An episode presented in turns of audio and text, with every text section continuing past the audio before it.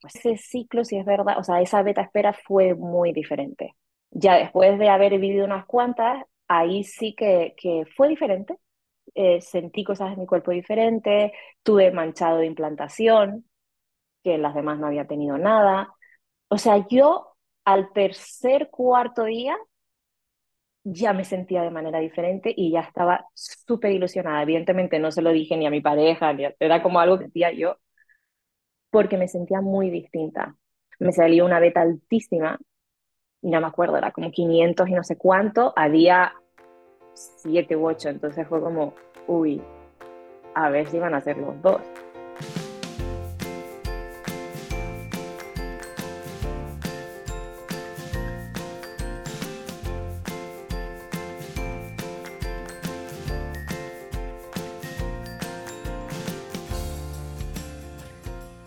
Bienvenida, esto es Planeta Parto, el podcast en el que hablo con mujeres sobre sus relatos de parto y la manera única en la que dieron a luz a sus bebés. Aquí vas a descubrir un mundo de relatos positivos y empoderadores sobre el parto. Yo soy tu anfitriona, Isabel Anthony, mamá de tres niños y activista a favor del parto respetado. Acompáñame cada semana y escucha relatos emocionantes, conmovedores e informativos que te ayudarán a conocer y vivir el parto de otra manera.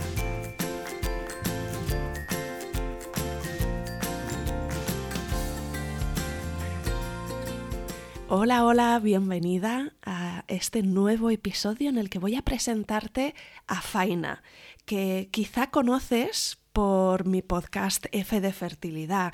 Ayer publiqué la primera parte del relato de Faina, que fue su camino de fertilidad hasta llegar al embarazo de sus gemelos, Dante y Leonardo. Y Hoy vas a escuchar la segunda parte de su relato, desde el momento en el que quedó embarazada y empezó a hacer el seguimiento al embarazo.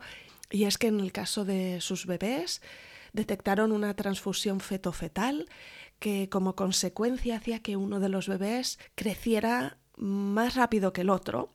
Y desde luego es una situación preocupante. Faina nos va a contar aquí cómo pasó por una intervención quirúrgica estando embarazada en la que la intervención fue bien, el embarazo siguió adelante y eh, no llegó a término porque sus bebés nacieron prematuros en la semana 33 y Faina comparte con nosotras también cómo fue su experiencia en neonatos. Sus bebés estuvieron pues en el caso de Dante 43 días en la incubadora y en el caso de Leo 62 días en la incubadora. Y creo que es impresionante cómo Faina mantuvo una actitud de campeona durante eh, todo este proceso, porque es una auténtica montaña rusa de emociones. Y creo que hay mucho en lo que eh, podemos detenernos para, para aprender y para empoderarnos y para descubrir que es posible, incluso cuando las cosas no salen exactamente como nosotros queremos. Así que espero que disfrutes este episodio tanto como yo. Empezamos.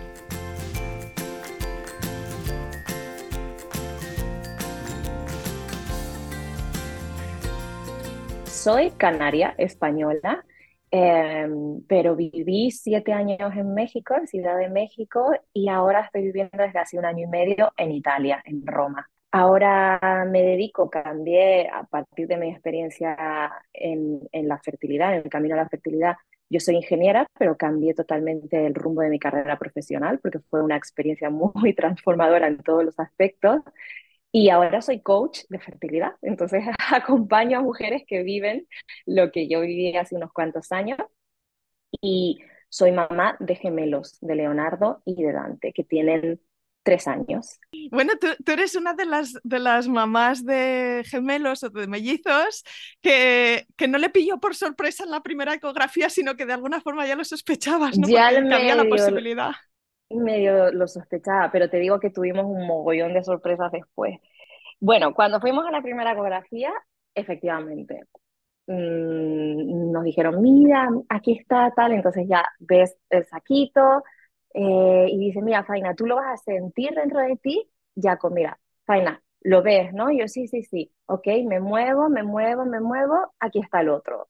Y fue como, ¡ah, qué fuerte! O sea, increíble, ajá, o sea, no, no lo podíamos creer. Y ahí la sorpresa, la mera sorpresa fue que, eh, eh, bueno, pues la súper alegría, embarazo que creíamos que eran mellizos. O sea, todo el embarazo, hasta los seis meses, vivimos creyendo que eran mellizos. Mm, pero no. Pero no. Son gemelos. Son gemelos. Gemelos que son idénticos. Sí, son idénticos. Es muy poco probable, además nos pasó todo lo poco probable que te puede pasar, o sea, dentro de que me pusieron dos embriones, entonces siempre creyeron que eran mellizos porque parecían dos placentas, o sea, lo que confirma que son mellizos es que los mellizos tienen dos placentas, o sea, cada embrión genera una placenta y es un embarazo de riesgo porque es múltiple, pero no es tan de riesgo como un embarazo gemelar. Entonces, ahí fue como la tranquilidad de, ah, bueno, son mellizos, vale, es de riesgo, pero no tanto. Pero ¿qué pasa? Que ahí como que hubo varias, varios ginecólogos, o sea, cuando me hicieron las primeras ecografías, les costaba ver las dos placentas. O sea, siempre hubo ahí como una, una bruma cuando llegábamos a ese tema de mm, monocorial diamnótico o dicorial diamnótico, que es como se llama técnicamente, ¿no? Sí, es DD, es dicorial diamnótico, pero bueno, es que esta placenta, bueno, ahí quedó la duda y seguimos en el embarazo hasta todo bien, hasta que llegamos a la revisión de la semana 24. Y en la semana 24 llegamos, la ginecóloga empieza a mirar y se hace el silencio, ¿no? Este silencio incómodo porque pues sí vamos y siempre era, mira, Leo, Dante, ya los teníamos ubicados en la panza, ya sabíamos quién era más travieso, quién era más tranquilo, pero ahí en esa ecografía de repente no hay comentarios divertidos, se queda muy callada y empieza a tomar medidas y ya le digo qué pasa. Y dice, bueno, eh, hay un 40% de diferencia de tamaño entre Leonardo y Dante. Leo se está quedando sin líquido amniótico, o sea, sabes que miden, tienen que tener varios centímetros de líquido amniótico, Leo se estaba quedando casi sin líquido amniótico y Dante tenía muchísimo. Entonces, eso solo pasa en embarazos gemelares, es un síndrome que se llama síndrome de transfusión feto-fetal, porque los gemelos comparten placenta y un gemelo le dona, es, es donante y el otro es receptor. O sea, parte de los vasos sanguíneos de la placenta de Leo iban hacia Dante. Entonces, imagínate, nos estamos dando cuenta la semana 24 que estábamos equivocados, que solo hay una placenta y que además nos ha tocado la lotería y todo parece indicar que tenemos síndrome de transfusión feto-fetal. Entonces, bueno, ahí fue como... Agárrate a la silla. Agárrate. Vaya. Mm. Nos hacen pasar al ginecólogo, estábamos en Ciudad de México y nos dicen, mañana tienen cita en Querétaro, que es como una ciudad que está a tres horas de, México, de Ciudad de México, porque está el único cirujano fetal que hace este tipo de intervenciones y van para ver si son candidatos. Te metes de nuevo en Google y dices, no puedo leer nada de todo esto. Me metí en un grupo de Facebook porque yo no encontraba casi nada en español, era un grupo de Facebook americano, todo, donde empiezas a ver todo en inglés y síndrome de transfusión fetal, ¿esto qué es? ¿Qué probabilidades hay? ¿Qué me estás contando? O sea, de ir todo súper bien y qué maravilla, a de repente encontrarnos con esto. Pues al día siguiente nos vamos a Querétaro a ver si somos candidatos para esta operación, así, con lo puesto, cogemos el coche, tres horas de coche, Llegamos allí y nos confirman que tenemos este síndrome, nos confirman que solo tengo una placenta, pero mi placenta es anterior y posterior. O sea, la ubicación de mi placenta es súper rara. O sea, es como una placenta que está por aquí y por aquí dentro, entonces es una ubicación muy rara.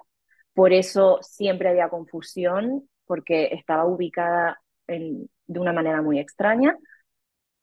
Pero que sí, o sea, de esos dos embriones que a mí me pusieron, uno no se pegó y el otro se duplicó. Y ellos son gemelos idénticos.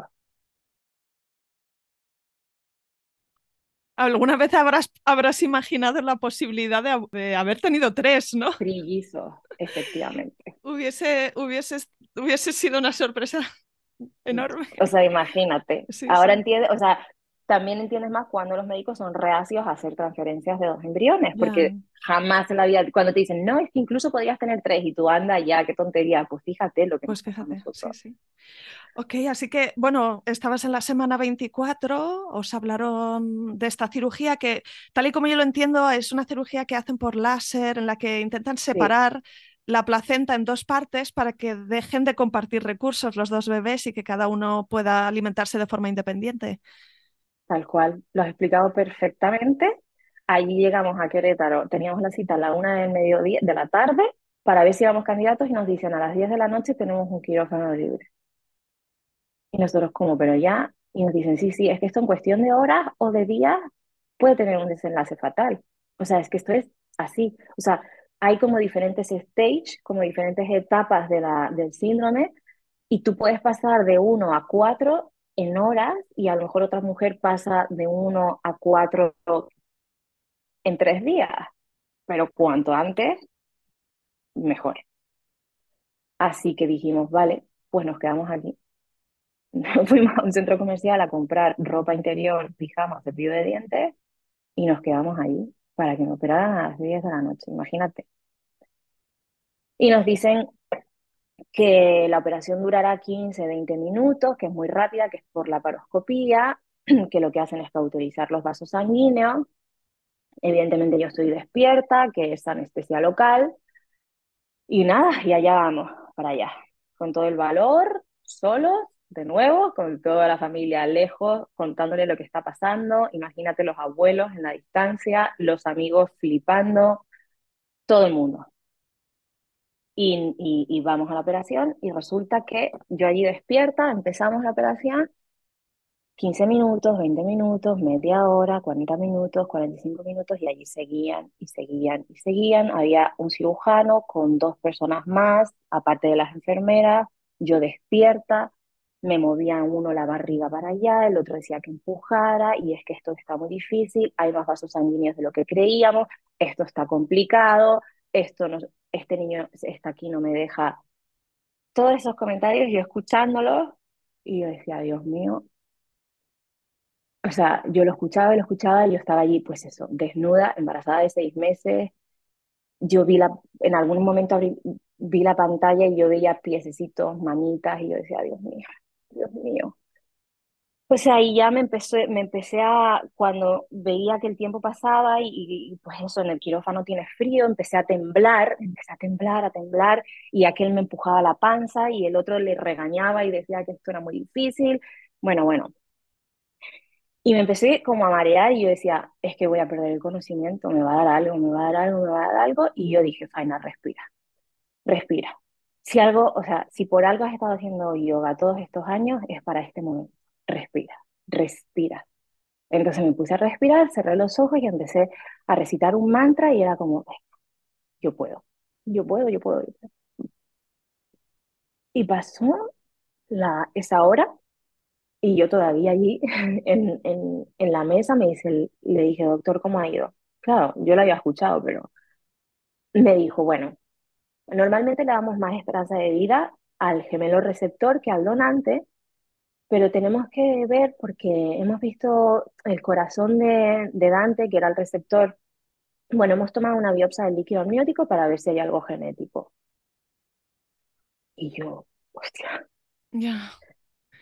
Un poco de tacto también con las noticias, por favor. Exacto, tú imagínate, yo allí todavía está, todavía no había visto ni a mi marido, era como en el quirófano me estás diciendo esto, o sea, llevo una hora aquí aguantando, Dios, una hora y, y, cuarto aquí aguantando y me, me estás diciendo esto y me lo estás diciendo así. O sea, yo en ese momento pensé, si esto, te lo prometo, pensé, si esto no sale adelante, yo dejo todo además como tenía muy reciente, me voy a la India y será que el tipo de vida que tengo que vivir es otro. Pero yo no puedo seguir con mi vida después de esto como si nada hubiera pasado. Entonces dije, ¿será que eso es lo que tengo que vivir? Y, pues nada, eh, no me acuerdo muy bien de llegar a la habitación, de, de encontrarme con Jaco, que estaba histérico por fuera de, del quirófano, porque claro, le habían dicho que eran 15 minutos y estuvimos una hora y diez. O sea, le estaba pensando, ¿qué ha pasado? Eh, y em, pues me pusieron los monitores y ahora era, claro, ellos tenían 24 semanas, no eran viables. Entonces teníamos que esperar que, que pasaran los días creo que a los dos días era cuando nos hacían la primera, el primer ultrasonido de seguimiento para ver si eso empezaba a remitir. O sea, como que esa tendencia que estaba pasando, que empezara a remitir. Y que empezara a remitir quería decir que teníamos esperanzas, ¿no? De que todo hubiera funcionado. Eh, y nada, empezamos a recibir llamadas al día siguiente y recibimos una llamada de una amiga que además nos dijo, mi mamá hace estas terapias un poco energéticas así y tal, quieren hablar con ella. Y yo, mira, había leído ya tantas, hubo como dos cosas que nunca olvidaré de aquellos momentos. Dentro de tantos pronósticos de nuevo, tantos diagnósticos, tantos porcentajes de éxito, de fracaso, de porcentaje de que uno viva o de que viva los dos y tal, hubo una enfermera muy jovencita de 20, o sea, yo no sé cuántos años tendría, muy pocos años, que vino un día y me dijo, muy dulce, confía, porque los milagros existen. Eh, ella me contó algo de su historia, de que le había pasado algo en su embarazo, era muy jovencita, y, también había vivido una historia así, y había tenido una niña, y me dijo, o sea, sin yo contarle como nada de, de, qué era lo que me estaba pasando, ella me vio, claro, me debió ver llorar o me, me debió ver mal, y ella solo me dijo, confía porque los milagros existen. A mí me ha pasado, los milagros existen y tus bebés están contigo, confía. Eso se me quedó grabado. Y luego esta amiga que nos, pasó el teléfono de su mamá y su mamá nos llamó y dentro de toda esta vorágine de cosas racionales, científicas y tal, no, esta mujer pues un poco nos dijo lo mismo, ¿no? Ellos están allí, eh, libérenle libérenles de toda esta carga que ustedes han tenido todos estos años de buscarlos. Confíen en que están ya aquí. Eh, nos hizo darles como una serie de, mensajes, tanto a mi marido como a mí, ¿no? Hablamos con Leonardo y con Dante por primera vez de una manera diferente. Y eso fue súper sanador, fue súper definitivo para los dos, tanto para Jaco como para, para los cuatro. Para los cuatro. Y de hecho, eh, tomamos una decisión importante porque nos habían dicho que nos teníamos que quedarnos. Eso fue un día entre semana, creo que, no me acuerdo qué día de la semana fue, pero nos pedían que nos quedáramos hasta el domingo para ver si todo iba bien. Y nosotros después de la primera revisión dijimos, no, nosotros queremos volver a casa. No podemos estar en un hotel fuera de casa, no va a ser lo mejor para nosotros ni para los niños sentirnos así, sentirnos fuera de casa, fuera de nuestro ambiente, por mucho que tengamos aquí esta clínica, o sea, si desgraciadamente algo tuviera que pasar, da igual que pase aquí o que pase en casa y preferimos estar en casa. Entonces hablamos con nuestro ginecólogo y le preguntamos, oye, nos están diciendo que nos quedemos aquí, que nos busquemos ahora un hotel y que nos quedemos aquí por estar cerca de ellos, ¿tú qué opinas? Y mi ginecólogo me, me dijo, vuelvan a 15 por hora en la autopista, pero vuelvan a casa. Yo te autorizo, vuelvan a casa, vuelve a dormir en tu cama. Total que la primera ecografía, el primer ultrasonido fue muy bien y ya se vio ya se vio que le tenía un poquito más de líquido amniótico y que Dante tenía menos. Entonces eso fue como, ¡pum!, esperanza. Y a partir de ahí nos hicieron ecografía, claro, a partir de ahí imagínate mi embarazo, o sea, como en casa, entre algodones, o sea, salía a pasear un ratito a la perrita por las tardes, pero imagínate, o sea, había habido una intervención súper agresiva. Casi, casi no quieres ni estornudar, ¿no? Es como... Exacto, era como que no se muevan, que, o sea, hemos intervenido la placenta, o sea, que no pase nada, nos habían dicho, tienen que llegar a la semana 28, sí o sí. Tenemos que aguantar hasta la semana 28. Entonces era como cada hora, cada día, cada semana, o sea, así, cada hora, cada día, cada semana, cada hora, pero eh, yo me aferré a eso que me dijeron, a confía. Y ahí deposité toda mi confianza en ellos. Yo decía, si yo que soy su madre no confío en ellos, ¿quién va a confiar? Yo dije, ellos están ahí, están aferrados. Y joder, que se aferraron, o sea, se aferraron los tíos. Eh, cada día te confieso que nos compramos el, la cosa esta para escuchar el latido del corazón. Evidentemente, pues ya, ya estábamos, o sea, y bueno, pues todas las noches los escuchábamos y ya eso nos tranquilizaba, nos hacía, pues eso, eh, estar un poco más, más eh, confiados y fueron pasando las semanas, llegamos a la semana 28, llegamos a la semana 29 y a la 30 y a la 31 wow. y a la 32 y a la 30, o sea, a la 33. Wow. Justo a la semana 33. En la mañana fuimos a ecografía, la doctora nos dijo, ay, todo fenomenal, está todo súper bien, yo creo que vamos a llegar a la semana 37. Y no, esa noche rompí agua. y, y, nada, eh, pues me hicieron una cesárea de emergencia y nacieron, Leo pesó un kilo cien, Dante pesó unos 700, pero pues ahora tienen tres años están súper divertidos, no paran de hablar, de saltar, de correr, de brincar, de jugar y, y nada, eh, son súper fantásticos. son, son unos niños muy risueños, muy alegres.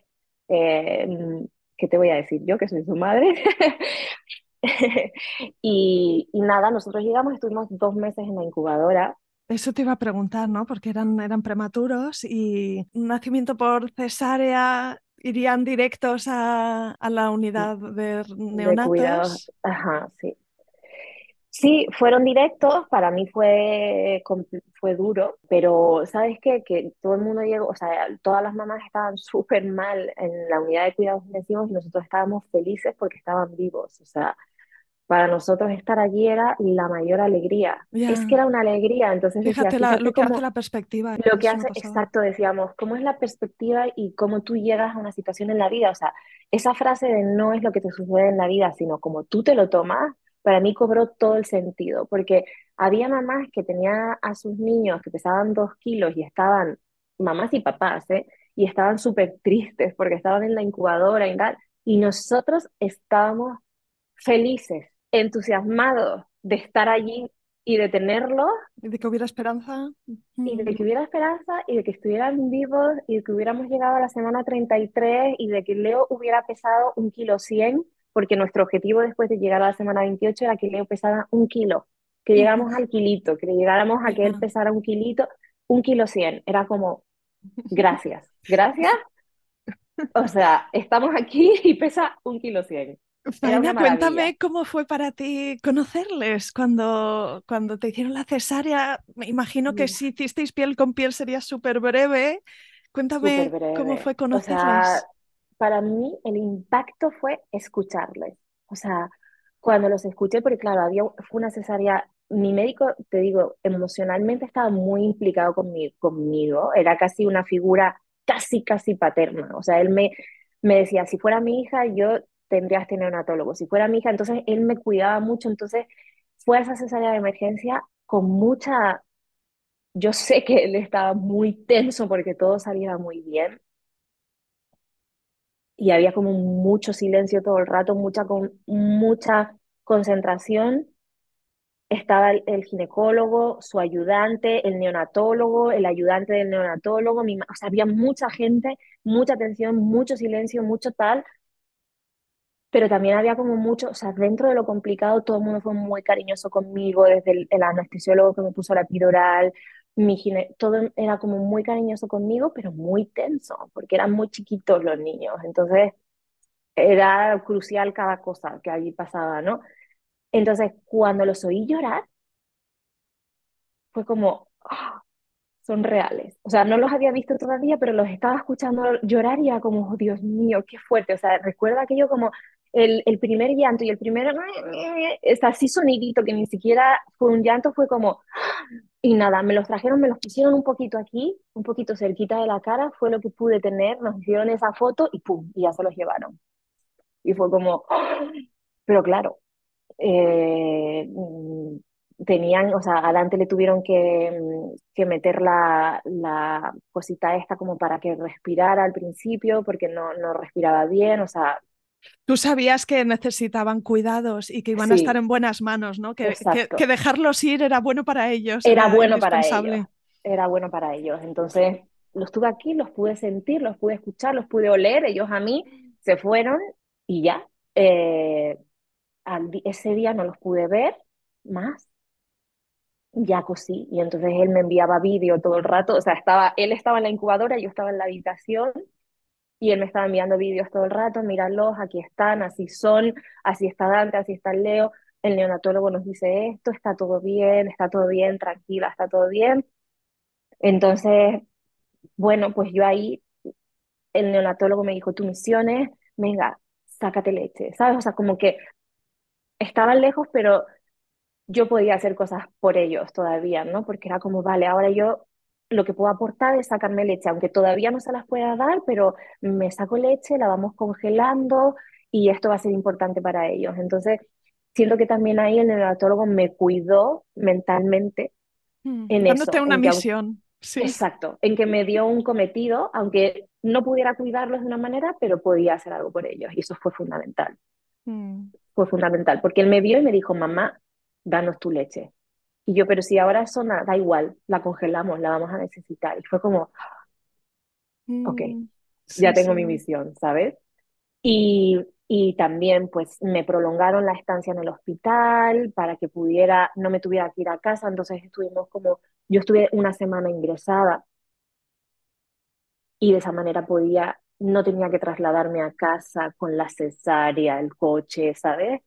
Eh, entonces me mantuvieron allí y era más fácil porque los podía ir a ver. Tenía horario de visitas, pero no tenía que, que hacer todo ese esfuerzo para ir a verlos. Y, y, bueno, lo bueno fue que nuestra estancia en la incubadora fue ganar peso. No hubo complicaciones, no tuvieron que operarlos de nada. Wow, gracias, afortunadamente. Estaríais atentos a cada gramito. A cada gramo. Cada día íbamos y era como, ahora han ganado 15 gramos. Ahora Leo ganó 10, pero Dante perdió 10. Ahora tal. Era cada día ver si habían ganado peso. Cada día, de gramo a gramo, de gramo a gramo, de gramo a gramo. Y pues ya igual ahí te haces experto en la saturación, ahora me está saturando bien, ahora muévelo, ahora llama a la enfermera porque o sea, te vuelvas a ser experto en otra serie de cosas. Y, y, esta actitud tan maravillosamente positiva que teníais con la experiencia de, de, neonatos se mantuvo todo el tiempo, porque dos meses es mucho tiempo para ¿no? es, estar despegados de los bebés y si no os dieron ningún susto, eso desde luego que es positivo, pero no me extrañaría tampoco que tuvierais algún bajoncillo, ¿no? En el fondo tú también estabas mmm, en posparto y con las hormonas mmm, sí. ¿no? a, a mil sí. y, y, y, lactando y sacándote leche y sin dormir. Sacándome leche sin dormir, o sea, la actitud fue positiva Estaban, mis padres viajaron a México, nos estaban dando muchísimo apoyo. Un bajón nos vino en un momento en que Dante, Dante salió a los 43 días de la incubadora y Leo a los 62. Mm. Y ahí como que todo se complicó porque ya mm. tienes un bebé en casa y un bebé en la incubadora. Yeah. En ese momento, además, Leo tuvo como un pequeño, una pequeña regresión porque hubo un momento en el que hizo una popó con un poquito de sangre y el neonatólogo se asustó mucho por si era un tema del intestino, entonces él ya se estaba alimentando por la boca, pero tuvimos que volverle a ponerle una sonda y ahí sí hubo un, un momento, hubo un día que yo era como, yeah. o sea, no puedo. Sí. Me entró muchísimo miedo no sabes quién te necesita más, ¿no? Tienes a, Dante en casa y a Leo hospitalizado y, los dos te necesitan.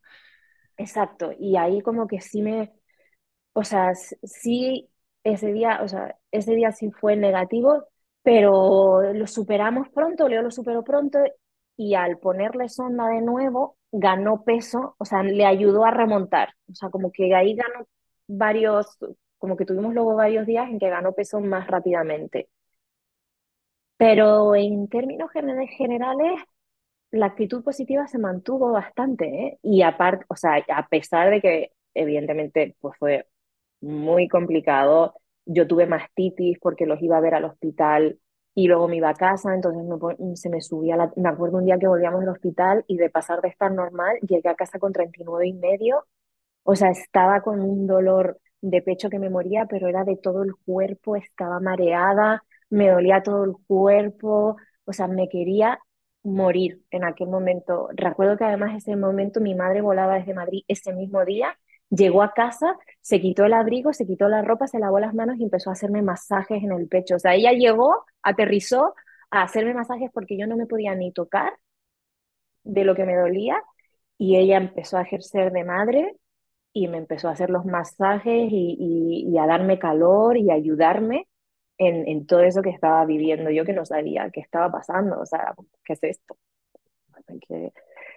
Y, y bueno, pero en general, pues toda esa ilusión se, se mantuvo, nuestro objetivo era que ellos salieran adelante, eh, que el tiempo que tuvieran que estar en la incubadora, pues que fuera el que tuviera que ser, con tal de que ellos estuvieran bien, que llegaran a sus dos kilitos y nos, nos lo llevamos para casa. Leo creo que salió el 9 de noviembre, nació el, nacieron el 8 de septiembre. Y, y con dos kilitos llegamos a casa y, y pues imagínate, dos bebés de dos kilos.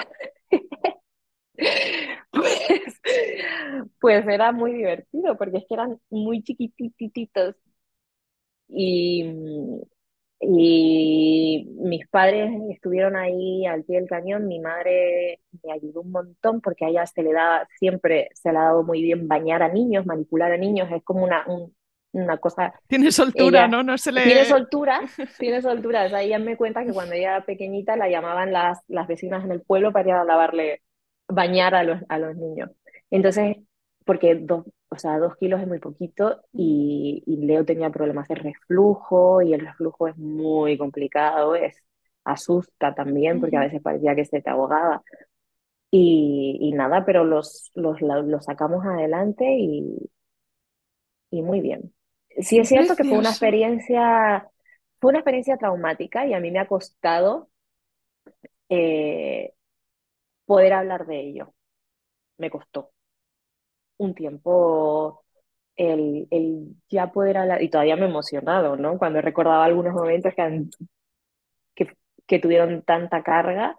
Había un nudo, ¿no? En la garganta durante un tiempo. durante un tiempo hubo un nudo y yo, o sea, no viví una depresión postparto porque no pude.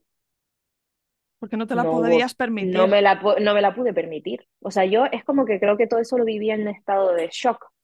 Yo era como, hay que salir adelante. O sea, yo tengo que ir, ellos tienen que salir adelante. Entonces no me permití ni siquiera vivir esa depresión postparto. Si es que te lo, o sea, así fue. Entonces sí, creo que después, un poco más adelante, tuve una, como cierta crisis, ¿sabes? Eh, porque como que a posteriori tuve que procesar todo eso tan fuerte tanto del embarazo como de lo que vino después, ¿no?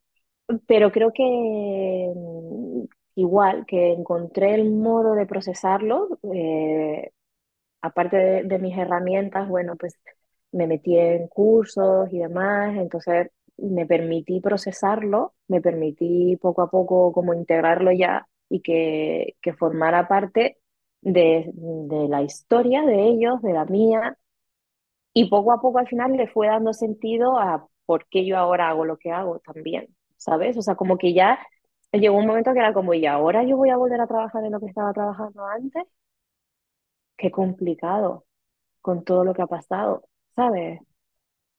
ya no, no podía. Habías cerrado un capítulo y se abría otro, ¿no? Que todavía estaba por escribir. Sí, sí, como que tampoco fue planificado, o sea, como que fueron surgiendo las cosas, porque al principio decía, sí, eh, me voy a dedicar al coaching, mujeres, pero no estaba todavía preparada para meterme en el tema de la fertilidad porque había cosas que yo todavía no, no estaba preparada para ir ahí. Era como, uff, acompañar a una mujer que esté en eso, yo todavía tengo que procesar lo mío, ¿sabes? Entonces, ahí han pasado años hasta que ahora ya sí, sí puedo vivir eso y, y, sacar yo la, la, o sea, tener yo la, el equilibrio dentro, el balance dentro de mí, de haber integrado mi experiencia para poder acompañar a, a otra mujer, ¿sabes? Pero, pues sí. ¿Qué dirías que has descubierto de ti misma en, en, todo este proceso? Porque has vivido un montón, has vivido un montón y lo que, lo que dices, ¿no? Que tuviste que, que hacerte fuerte eh, durante un periodo súper largo de tiempo o sea, tuviste que hacerte fuerte, pero eras fuerte, ¿no? También. Y probablemente es algo que tú reconoces o que te hayan comentado otras personas. O... No, es, no sé cuál sería como la cualidad que tú has descubierto de ti misma y que más te ha sorprendido. Mira, justo esto que dices, me han dicho muchas veces, wow, qué fuerte eres, cómo lo pudiste vivir así. Y eso es algo que yo en mí no, ve, no veía, o sea, como que yo lo he hecho como he sabido hacerlo o como he podido, pero a la vez que he visto esa fuerza, he descubierto en mí la vulnerabilidad. Y me ha enseñado un montón esa vulnerabilidad. O sea, el mayor aprendizaje, de hecho, que creo que he sacado es que soy muy vulnerable también y que está bien y que no pasa nada y que puedo pedir ayuda y que no tengo que hacerlo todo yo sola y eso ha sido el mayor aprendizaje. O sea, a pesar de toda esa fuerza, el ahora descubrirme vulnerable y decir, no, es que yo necesito procesar todo esto, no, es que yo necesito pedir también ayuda, es que yo necesito lo que necesite, ¿sabes? O sea, me ha mostrado, por un lado, la fuerza que han visto los demás, pero a mí me ha mostrado mi vulnerabilidad. Y ha sido un gran aprendizaje. O sea, el permitirme a mí misma ser vulnerable y no ser siempre fuerte y perfecta, sino pues ser muy imperfecta y, muy vulnerable y tener mucho miedo. Me ha descubierto que, que también tengo mucho miedo en muchas ocasiones y aprender a gestionar, a vivir, a, manejar ese miedo. Ese miedo que, que he descubierto o con el que he contactado. Pienso que estaba como muy ajena al miedo y esta experiencia me lo ha puesto, me ha hecho convivir con el miedo y aprender de este miedo, aprender a vivir eh, también de una manera sana, sabiendo que, tenemos miedo y que están ahí y ya está, no pasa nada. También tenía curiosidad sobre Leo y, Dante ahora mismo, que tienen tres años. Claro, son, son muy chiquitines quizá para entender bien, bien su historia, pero quizá, o sea, mi pregunta es si ya lo hablas con ellos, si, si de alguna forma son conscientes ¿no? de este vínculo que hay entre los dos, que entre hermanos hay un vínculo, entre gemelos hay un vínculo especial.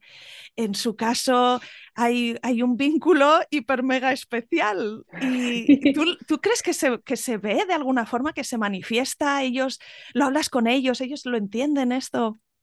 Mira, todavía todo lo que pasó en el embarazo no, no lo hemos hablado porque ahora es cuando empiezan, es justo esta edad en la, que, en la que empiezan a entender un poco todavía, o sea, ahora les empiezo a explicar que ellos estaban dos, los dos juntos en la pancita, no como otros amiguitos suyos que eran uno en la pancita, que ellos son especiales porque estaban los dos juntos, entonces ya les empiezo a explicar eso, pero es increíble, Isa, es increíble. Cómo se ve el rol de cada uno. Leo siempre le da todo a Dante. O sea, Leo le donaba la sangre a Dante en la pancita. Si Leo tiene un juguete, Dante lo quiere y Leo se lo da. Leo se lo da, Leo se lo da. Y Dante siempre quiere lo que tiene Leo. Siempre, y digo, o sea, es impresionante que lo que sucedía dentro sucede fuera y a Leo no le importa dárselo. No le importa, o sea, es como que, y, le, y es como, Dante, no, tú comparte con tu hermano, o sea, como que los adultos, como además sabemos de dónde viene la historia, tendemos a que la balanza vaya hacia el otro lado. Y es que a Leo, Leo es como que casi por no escucharlo llorar le dice, toma hermano, el coche es yellow, ¿quieres el green? Te lo doy también. O sea, es como, qué fuerte. Que mantienen el mismo rol como hermanos que ya tenían dentro. Es muy, es, es impresionante. Eh, no sé si serán así toda la vida, pero ahora en su primera infancia lo mantienen. Dante siempre quiere lo que tiene Leo y Leo le da y le da y le da a su hermano todo lo que quiere con una sonrisa. Feliz. Es muy fuerte. Qué guay. Bueno, ya por último y terminamos. Cuéntame, cuéntame un poquito sobre tu trabajo, porque dices que, que te ha llevado un tiempo, ¿no? Como de, acabar de aterrizar cuál es el espacio en el que quieres eh, contribuir ahora, en el que quieres trabajar. Mm, explícanos un poco más con qué tipo de situaciones trabajas, em, qué, situaciones te encuentras con mayor frecuencia y cómo les ayudas. Ahora ayudo a mujeres, yo cuando empecé a definir lo que iba a hacer, digo, bueno, voy a empezar a trabajar con mujeres que están en tratamientos de fertilidad. Y lo que hice fue como eh, todo lo que a mí me sirvió, todo lo que aprendí, ¿no? En este camino que te contaba, así como de manera resumida, todo lo que me vino bien, todas las tomas de conciencia que tuve, cómo estructurarlas, y decir, cómo, qué preguntas me hice yo que quiero que ellas se hagan, qué me sirvió a mí preguntarme, qué me hizo, eh, qué me sirvió para consolarme, qué me sirvió para ver el lado positivo, qué me sirvió para, ¿no? Entonces todo eso como que primero lo estructuré de una manera un poco intelectual y luego le metí un poco como de, de sentimiento y luego le metí el yoga y luego le metí meditación. Entonces creé esto y dije, lo voy a crear para mujeres que están en tratamientos de fertilidad. Y cuando lo empecé a comunicar, a comunicar y empezaron a llegar a mí, resulta que llegaron mujeres que estaban en tratamientos de fertilidad, pero también llegaron mujeres que todavía no están en tratamiento de fertilidad, pero que les está costando un poquito que llegue ese embarazo, aunque no hayan empezado un tratamiento de fertilidad, que llevan seis, ocho meses, diez meses intentándolo y no llega y ya se empiezan a sentir emocionalmente, pues empieza un miedo, una inseguridad, empieza frustración, tristeza. Y, me está, y, y he empezado también a trabajar con mujeres que ya tienen un hijo y están teniendo problemas para tener el segundo. Entonces me di cuenta que mi espectro se amplió, que cuando yo empecé a comunicar, empecé como para solo las que están en tratamiento, pero como y solo las que quieren ser mamá y era como, ah, no, es que hay mamás que les está pasando esto ahora y que también como que hacen clic con lo que yo estoy diciendo y también otras que no están en un tratamiento como tal médico, pero también sienten la necesidad de, de tener ese apoyo. ¿Cómo las apoyo? Pues mediante el coaching, como te digo, como planteando esas preguntas, esas cuestiones. Es, es un programa de, de coaching que incluye un trabajo de meditación. O sea, trabajamos como mucho en, en ir hacia adentro, en esa interiorización, porque fue lo que a mí me ayudó. Y eh, tocamos también la parte del yoga, porque para mí el cuerpo fue como la manera en, me ayudó a llegar hacia mí. O sea, fue como que era más fácil llegar a través del cuerpo y empezar a sentirme y a conectar con mi cuerpo, porque, porque además en un proceso de búsqueda de embarazo, el cuerpo es la herramienta básica. O sea, es como necesitas a tu cuerpo para, para esto. Entonces, eh, pues eso es lo que hago ahora. Hago un, programa de acompañamiento que dura tres meses en el que tratamos todas esas emociones, todos esos bloqueos, eh, todos esos miedos y lo abordamos utilizando diferentes herramientas, coaching, meditación, yoga. Y además tenemos sesiones individuales en las que están solo conmigo, pero también en grupo. Entonces, cuando tenemos sesiones en grupo, también es muy bonito porque el compartir con otras mujeres que están en, viviendo lo mismo, dices, ah, es que esa soledad que normalmente te lleva la fertilidad, esa soledad a la que te lleva, no es tal. O sea, te das cuenta que tienes compañeras que están viviendo lo mismo que tú y que no eres la única y que no eres rara y que no estás obsesionada, como te dices, no que no todas esas esa falta de comprensión que sentimos a veces por las personas que no lo han vivido. Y, bueno, así es como, como estoy trabajando ahora. Qué importante me parece que, que haya recursos como este, ¿no? Completos y con una mirada holística y que a ver, en, este podcast he escuchado a muchas mujeres que han vivido experiencias diferentes y me parece ser que casi en cada caso una de las reflexiones que, que, hacen es como que no hubiesen elegido pasar por ello, no se lo desearían ni a su peor enemigo, pero que habiendo transitado todo eso, se habían conocido mejor a sí mismas, habían descubierto algo, habían hecho una transformación a veces interna, a veces también de sus circunstancias alrededor, para bien, ¿no? Para mejor.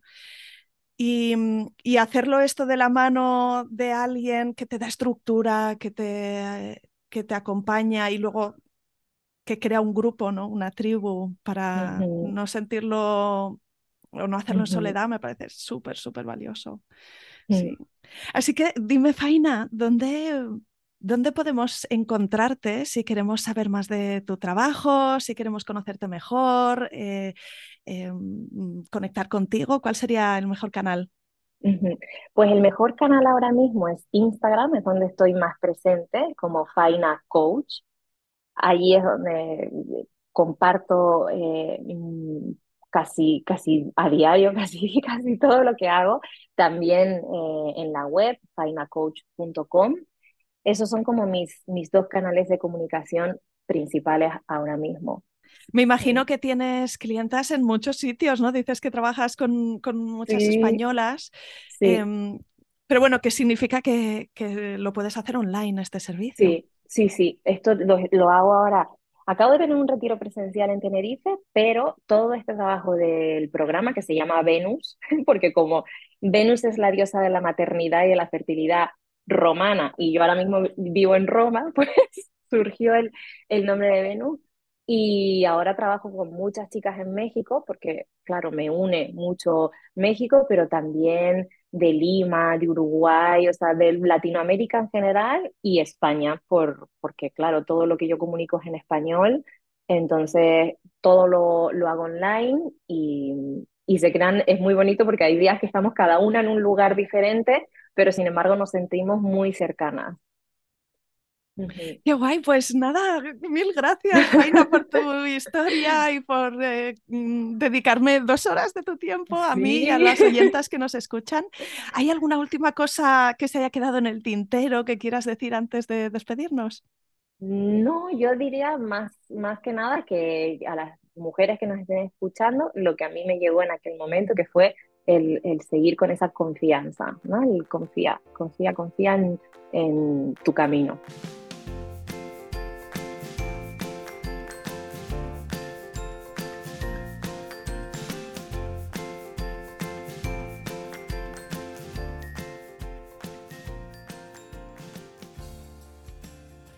Aquí acaba este episodio. Si te ha gustado, no te olvides de suscribirte a Planeta Parto en Spotify, iTunes, Evox o Google Podcast, para que puedas ver los nuevos episodios en tu lista de reproducción. Además, puedes ir atrás y encontrar una estupenda biblioteca de relatos de parto de todo tipo que espero te empoderen y te ayuden en tu propio camino. ¿Te puedo pedir algo? Si estás escuchando el podcast en Apple Podcast o en Spotify, déjame porfa una reseña. Si te gusta el programa y dejas cinco estrellas y un comentario positivo, ayudarás a otras mujeres a encontrar este podcast y a dar visibilidad a estos relatos.